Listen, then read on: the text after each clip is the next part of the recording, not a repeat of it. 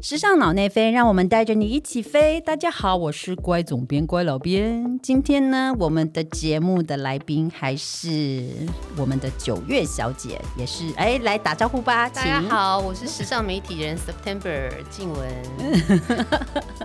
静雯很多名字，你看静雯九月 September，对，所以还是我应该要叫你静雯就好呢。September 也是 OK 的，September 也是 OK，好，没关系哈。那。呃，我不知道大家还记不记得上一集呢？我们一直在谈的呢，就是啊，我跟九月两个人，我跟静雯非常喜欢的艺术家奈良美智先生，然后我们谈他的作品，谈他前段时间到台湾的展览，到现在还在展哦。那还有就是他有机会跟奈良美智先生面对面采访的经验。然后我上一集节目问他的最后一个问题是，我非常的好奇，奈良美智先生跟他做采访的时候，到底眼睛是不是看着他？然后。静雯的心情到底是什么呢？当然就是说，访问的时候不太可能一直直视对方的眼神。你怎么不好好把握机会呢？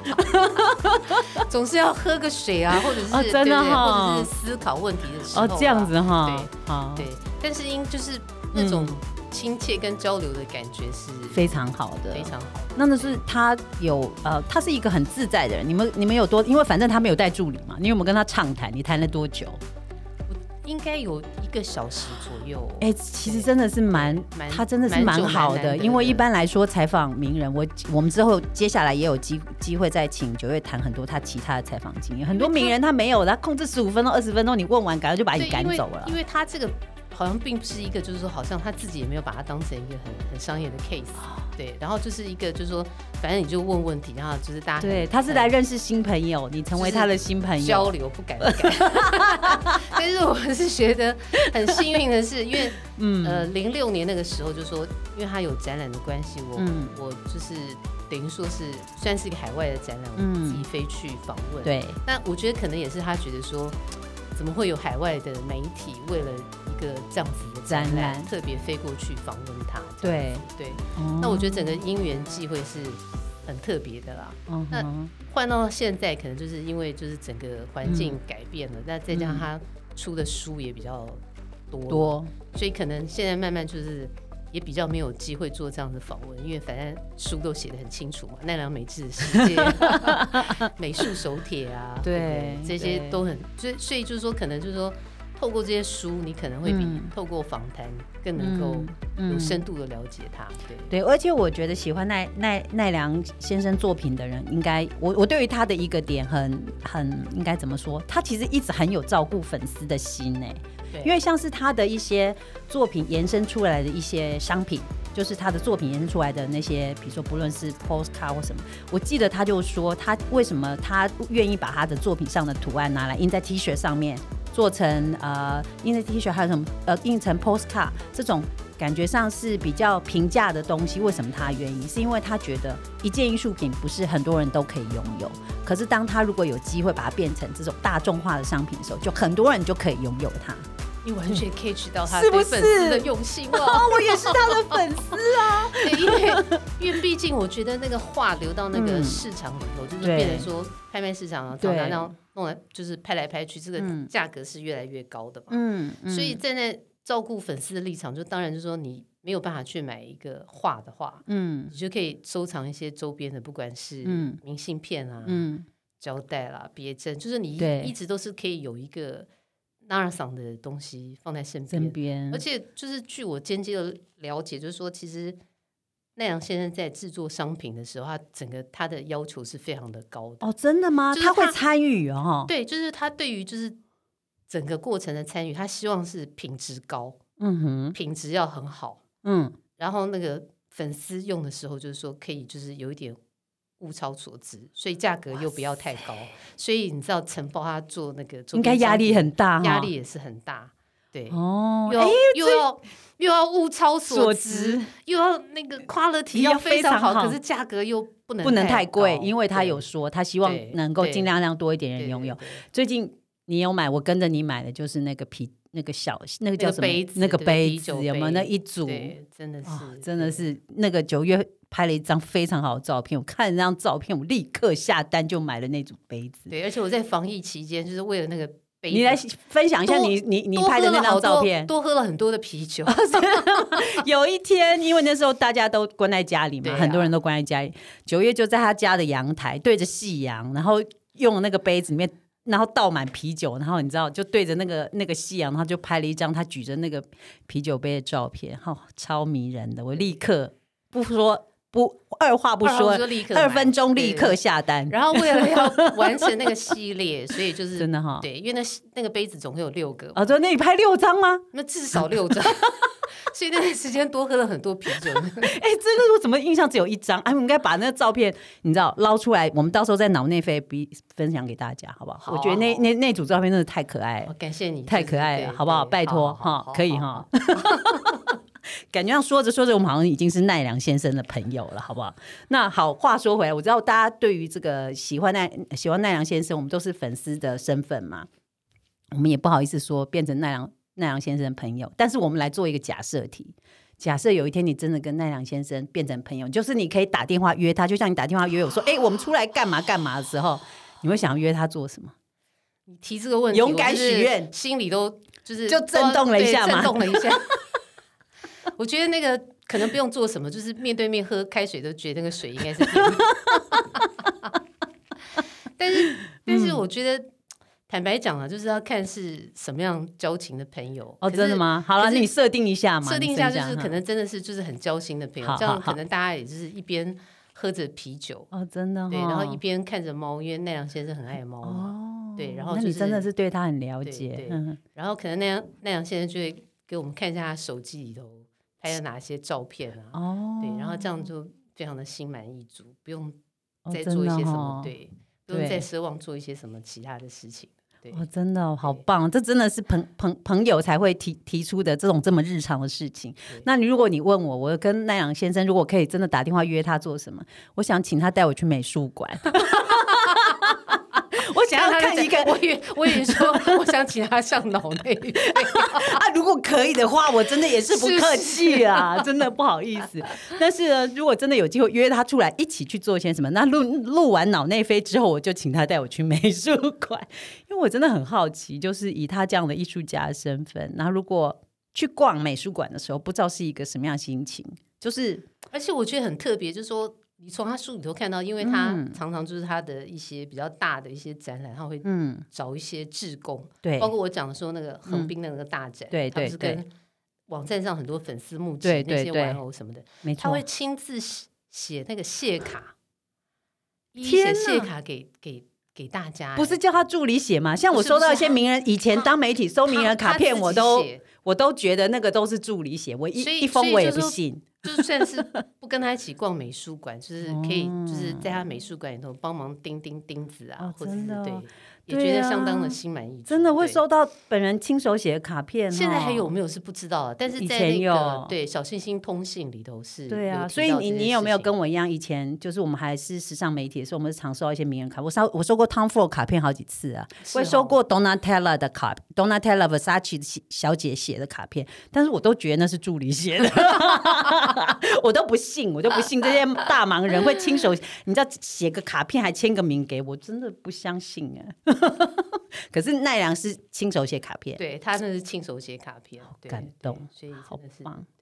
所以你说是不是？一旦成为他的那个粉丝，一日粉丝，终身粉丝，真的没有办法离开了，绝永永远都会是他后援会的一员哈。没有好，我们期待夏天，期待夏天他的那个展。哎，都不知道会不会？他如果亲自布展，他不知道会不会为了这个大展再来，就不晓得。应该会，还是有可能哈。应该会哦，好，请大家密切注意，密切注意消息。对，好，好，那。好，那讲到奈良，讲到这边，其实我相信还有很多东西可以挖，但是我们就暂时讲到这里。等到了他台中展来的时候，也许我们机会再聊一些别的跟奈良先生有关系的事情。那我知道呢，这个静文其实访问艺术家还蛮多其他不同的经验的，而且你不知道他访过艺术家是梦幻名单。来，我念一下好不好？我来念一下哦。他访过呢，那个 Jeff Koon，Jeff Koon 就是那个呃几年前有跟 LV 合作的那个。那个叫什么气气球气球狗的那个艺术家，他跟罗浮宫系列有没有？如果喜欢时尚的人，可能这个粉粉呃，我们脑内飞的这个呃听众们可能会知道这位艺术家，他的作品实在太有名。他访问他，还有草间弥生小姐，他也访问过。对，我觉得蛮幸运的，就是说，因为后来就是这些精品跟艺术的联名嘛，对，那他们会有就是让媒体去对于他们联名的一些采访，对，做一些访问，对，不然像这样子的，就是说大咖级的艺术家，其实也蛮蛮困难的，蛮困难的，对对，所以就是真的就是也觉得在这个时尚品牌工作是一件。好，很开心的事情，对，是没错。但是呢，我们就来谈谈那个，请静文继续来聊一下关于采访这些艺术家的经验。我就想听听这，我刚刚前面讲这两位，其实还有很多很厉害的啦。那个，那我们就先谈谈 Jeff Koon 跟草间弥生的采采访经验，好，看看他们跟奈良先生的亲切有差多少。呃，比较不一样的是，Jeff Koon 是透过这种就是电话采访，电话采访，电话采访。那海外的这种名人或艺术家，就是你。要克服时差的问题，所以通常都是就是他给你几分钟，你讲对，然后就是差不多都是那种晚上，就是深夜一两点或什么时候这样。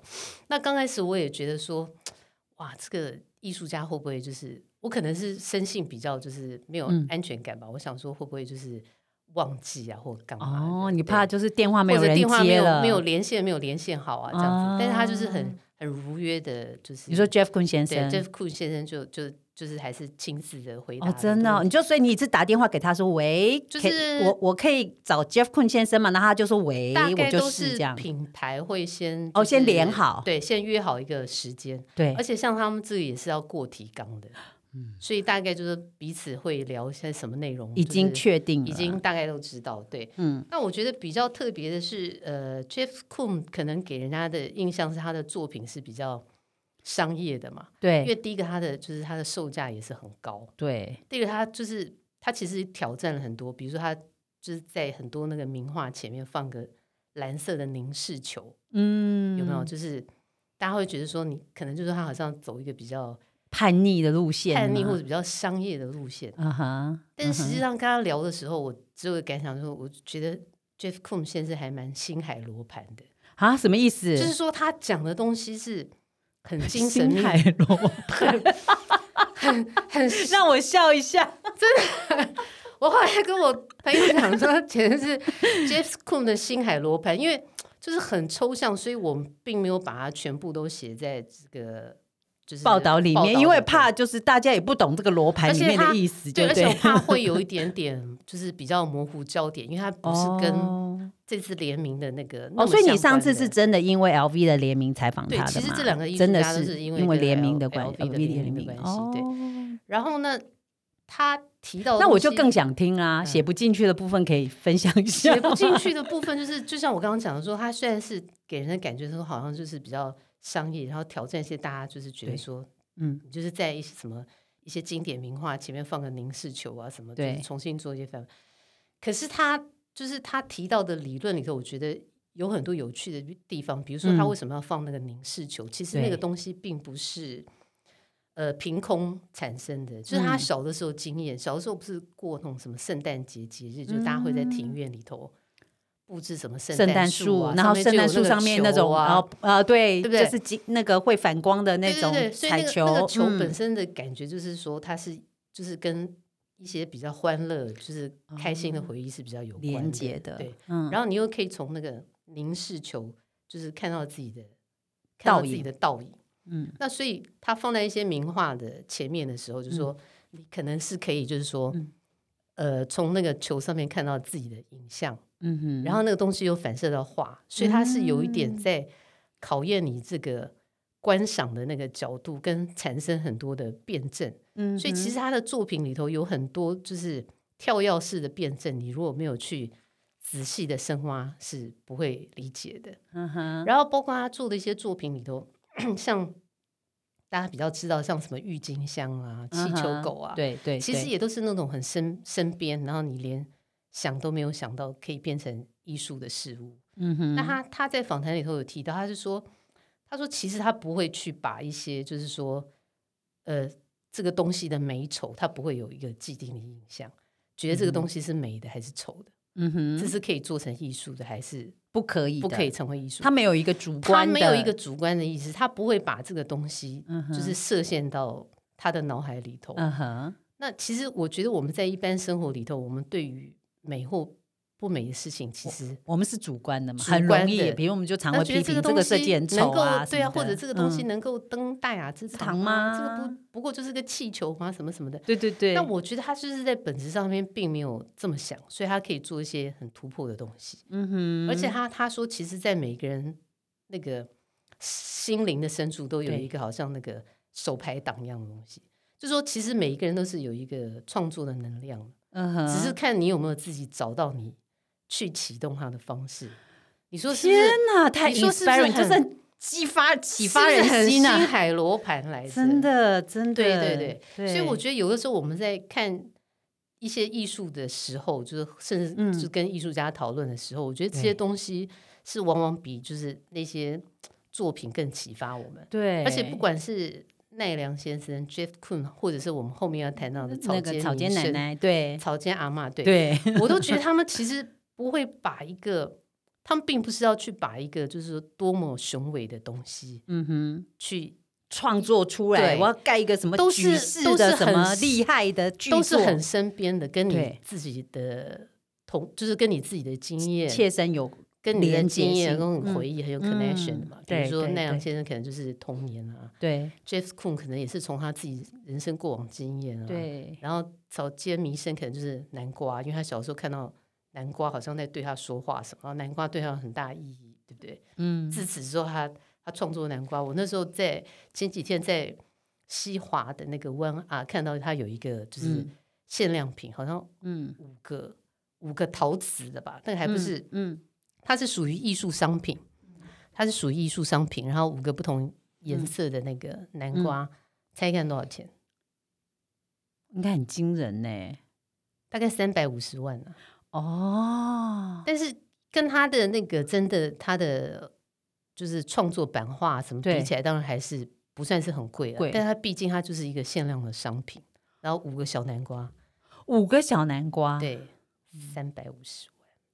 所以有的时候那个艺术跟创作没有像我们想象的，其实就是在我们身边，真的，只是说看你是用什么样的方式去转换它。然后打开你内心的手牌 忍不住要好星海罗盘，对星海罗盘，忍不住要好好回想一下哦，我们的童年里面有什么样子？你知道，让我们就是觉得就是撞击的很强烈的画面。你看他们三个人都是感觉上跟他们的人生就是童年的经验，感觉有一个很强烈的关系。而且我觉得那个创作者比较难能可贵的地方，就是说，嗯，像。奈良每次在他的书里头也有提到，就是说他是不跟随主流走的嘛。嗯，那在零六年那个访问，他有提到，就是说，嗯，他不住在那个东京，有一个原因就是说，嗯，东京的资讯很多，可是你人在一个资讯多的地方，你就会无形当中你就会接收到一些很多其他的，你反而没有办法去面对，对。面对你的那个内心，嗯嗯，所以他们就是必须很容易分心了，对吗？对，就无形当中你没有办法那么 pure，从你对去自身出发，自身自身出发这件事很重要。所以我们看到他们就是可以这么成功，就是必须他们就是不遵循主流，可是不遵循主流这个东西要有一个很强烈的自信，对对，跟就是跟创作力，就是说啊，我不会因为现在市场上。好像别人在做什么，我也要跟着大家的脚步去做些什么。我自己的一个创作的，嗯，的感情，跟我生命里头的一些对我有意义的事物，这样我觉得这是很很特别的啦。对这个点，这个真的很棒，真的，嗯，对。让我们刚刚又延续我们在进来录音室之前，我们在讨论要搬去乡下的事情，觉得现在这个时代，你知道，就是有一有一小块。自己的自己的田好像是蛮重要的事情，对对，对不对？哈，对，哎，怎么扯这么远啊？好啊，那来讲一下这个草草草间阿妈好不好？就是对他的采访经，因为我我看过他片段的纪录片，那我也看过一一小部分，就是他的他的自传的部分。他是感觉上就是精神精神状态，其实是一个很特殊的人，特殊的人。我觉得草间弥生跟奈良美智不一样的地方，就是因为我在。访问奈良美智之前，我就是他的，就是我就很喜欢他的他的作品。对，但草间阿妈因为他很有名了，对，所以他的作品你一直看到，你一直看到，有的时候反而不会去深挖他背后的一些对意思。对，所以你就觉得啊，是一个就是跟成功艺术家的联名。但是为了要访问他，我就真的去买了很多的书，甚至去买 DVD，对，去看去去看他过往的一些访问啊什么什么。然后呢？然后在那个 DVD 里头，我也有我有岔到，你知道吗？因为他是就是说里头有提到，就是说他如果就是你问的问题他不喜欢，他就会他就会走嘛。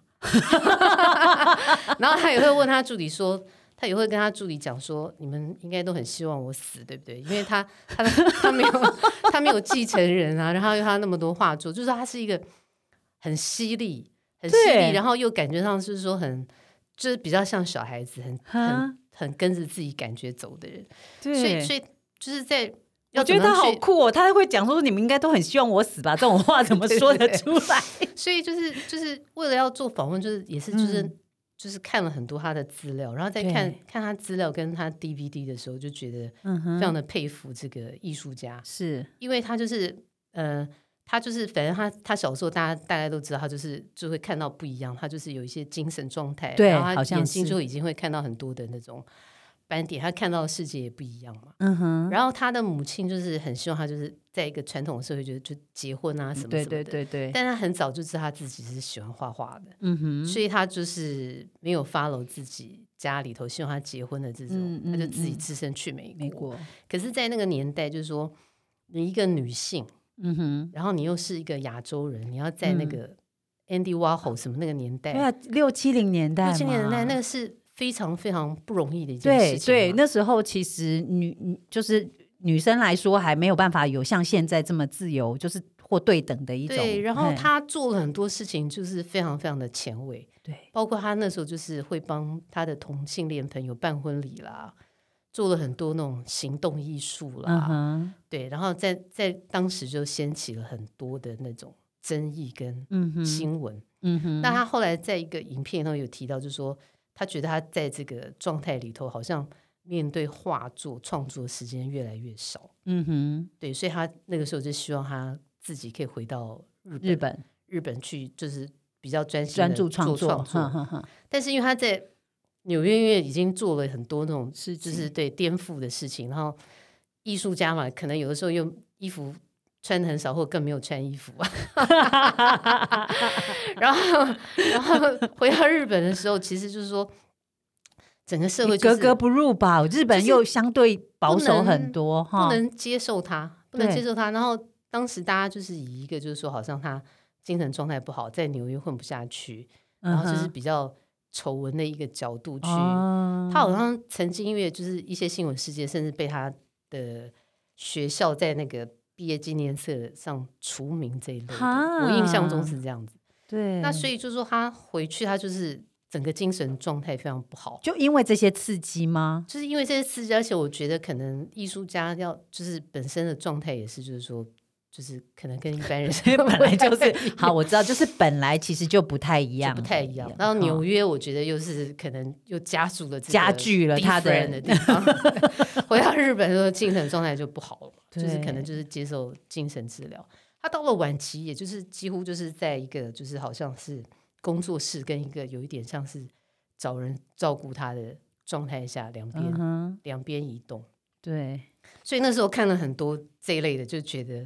有很大的不安，这样子，对，就是不知道那个草间奶奶会怎么样，草间奶奶会 怎么样，对。然后那时候还就是因为你知道，就是有的时候去做一些访问的时候，我们自己也会去想象怎么样可以去让那个现场可以比较 peace 破冰哦，破冰，破冰，对，破冰。所以我记得我那时候就特做了什么事，去找了好多那种点点点点的那种围衣服，而且是那种越奇怪的那种点点点点围巾越好。然后那次就是在那个。通化夜市，哎，可是这个我感觉很很两面呢。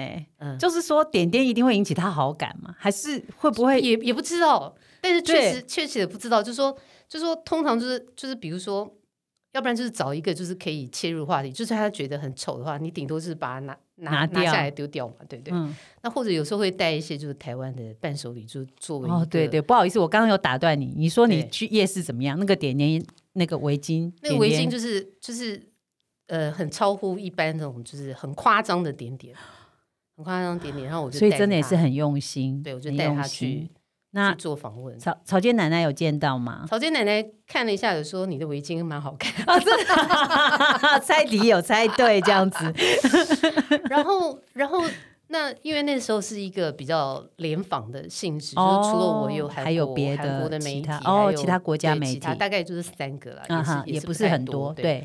然后题目我们之前也就是跟他过过，就大概也是问了很多联名啊，他喜欢哪些东西啊，或者怎么样怎么样。对。然后那时候比较特别，是因为那个是商 before 商品上市之前，我们就先做了访问，所以在他的工作室里头是有一些 sample 哦，但是吗？对，但是实际上的那些就是都还没有，还没有真的上市，那只是一个呃呃打样就对了。二零一二年的时候，对。然后呢？那看了有没有好想带走？应该真的很好看，对，很想带走，对不对？但重点就是说，草间阿妈就是跟很多就是我们年纪大的长辈一样，就是说他一开始就是他都会很认真回答你的问题，但后来就是分享他想要讲的事情。啊，那我比较想听这一部分，我想听他到底想自己想聊什么，就是就是在桌面上就是放了很多他自己的一些就是。作品嘛，做就是一些书啊什么。哦，他自己的书吗？嗯，他自己的书。然后因为那时候的创意总监是 Mark Jacobs，然后他是呃 LV 的创意总监，对，纽约纽约去巴黎，对对对，没错。然后草间阿妈，因为他也在纽约很长的时间，对。那这个企划是 Mark Jacobs 主动跟他提的嘛？哦。然后他就跟我们提很多那个。Mark Jacobs 跟他的一些互动动啊，还有他在纽约，还有他在纽约，他就会他就会很高兴的翻很多他在纽约的照片给我们看。他自己哦，他他自己在纽约的照片，然后我们就会称赞说：“哇，这个很棒啊，很漂亮啊。”然后什么什么这一类的，就是就是基本上就是说他。愿意跟我们分享什么，我们就很感恩了，就完全走一个就是那个 freestyle，freestyle，果然就是很喜欢提到一些就是他他当时的一些一些事情。纽约的经验，然后他对于整个联名也是相当兴奋的。哦，真的，所以像他这样子地位的艺术家，然后他。跟时装设计师 Marco Jacobs 这样的创意总监合作，那你有印象？那时候访到他们的合作合作上，他谈到 Marco Jacobs 有一些他们两个之间的合作关系是什么感觉？他是 Marco Jacobs 主动去找他，就是谈这个合作的。然后呢，就是说原则上也很很尊重他的意见，对，嗯，但细节反而没有。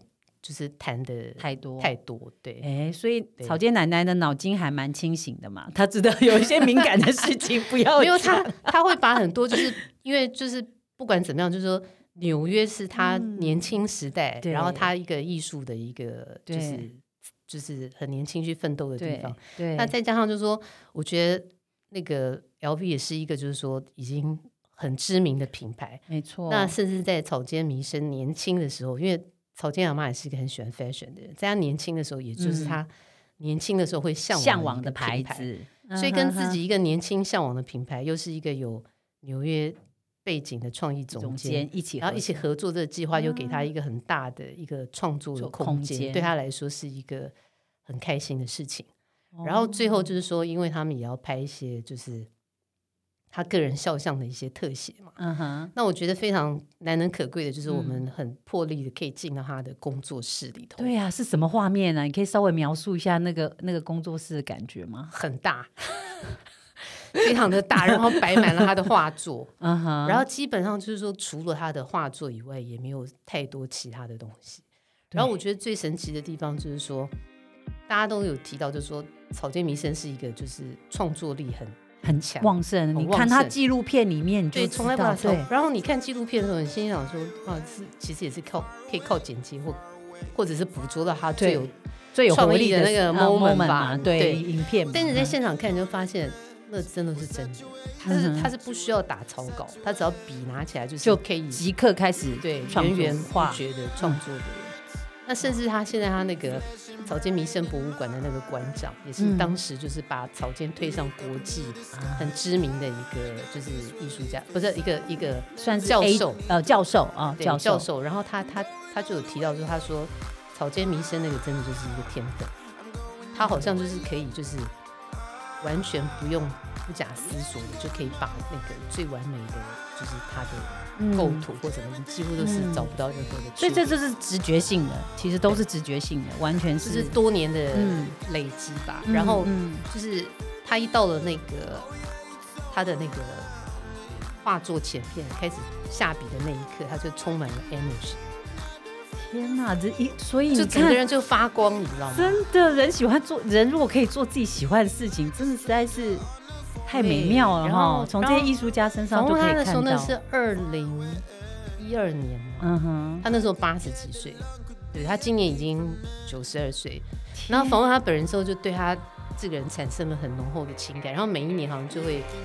一种祈福的心情，草间奶奶希望你一辈子都身体健康，你今年也要充满了元气，对，你要继续的创作什么的。然后他他在去年在柏林也有一个很大的个展，很大的展览，对，那很可惜，因为疫情关系没有办法看，但是因为听说那个展览是把他。历年来的就是作品做了一个很很好的整理的整理跟对，然后你想想以德国人那种合作学问的那种，嗯嗯，对，做的相当不错。哇，好棒啊！这些真的，草甸奶奶，拜托你一定要身体健康，真的真的，对，长命百岁。他自己也说，他希望他可以活超过一百岁，这样不停的创作下去。这真的也是，就是访问过他的，对对，所以他他也是一有一个很很纯真的状态，哈，很 pure 的状态。我觉得这些，其实我发现艺术家好像都是有有一个这这个部分很强大，对对，没有错，好有意思哦，好棒哦。其实我觉得刚刚静文讲到，就是关于他怎么样去采访。这些艺术家如何去做一些破冰的这种小技巧？其实我觉得采访啊这件事情，我认为也是一个很，其实是一个很巧妙，也是很深奥的学问。那我知道静文其实他不止访艺术家，他也访过很多大家你知道心目中的很厉害的这个艺人、名人、明星们。所以，我们接下来呢，有机会我们一定要邀静文来继续再跟我们聊一聊关于他的这些采访的经验，和采访上面的一些奇遇，好吗？好的，没问题。他突然眼睛瞪大看着我，想说是什么意思？这不可以吗？好了，真的很精彩。就这两集，这跟艺艺术家相关的这些题目真的很有趣。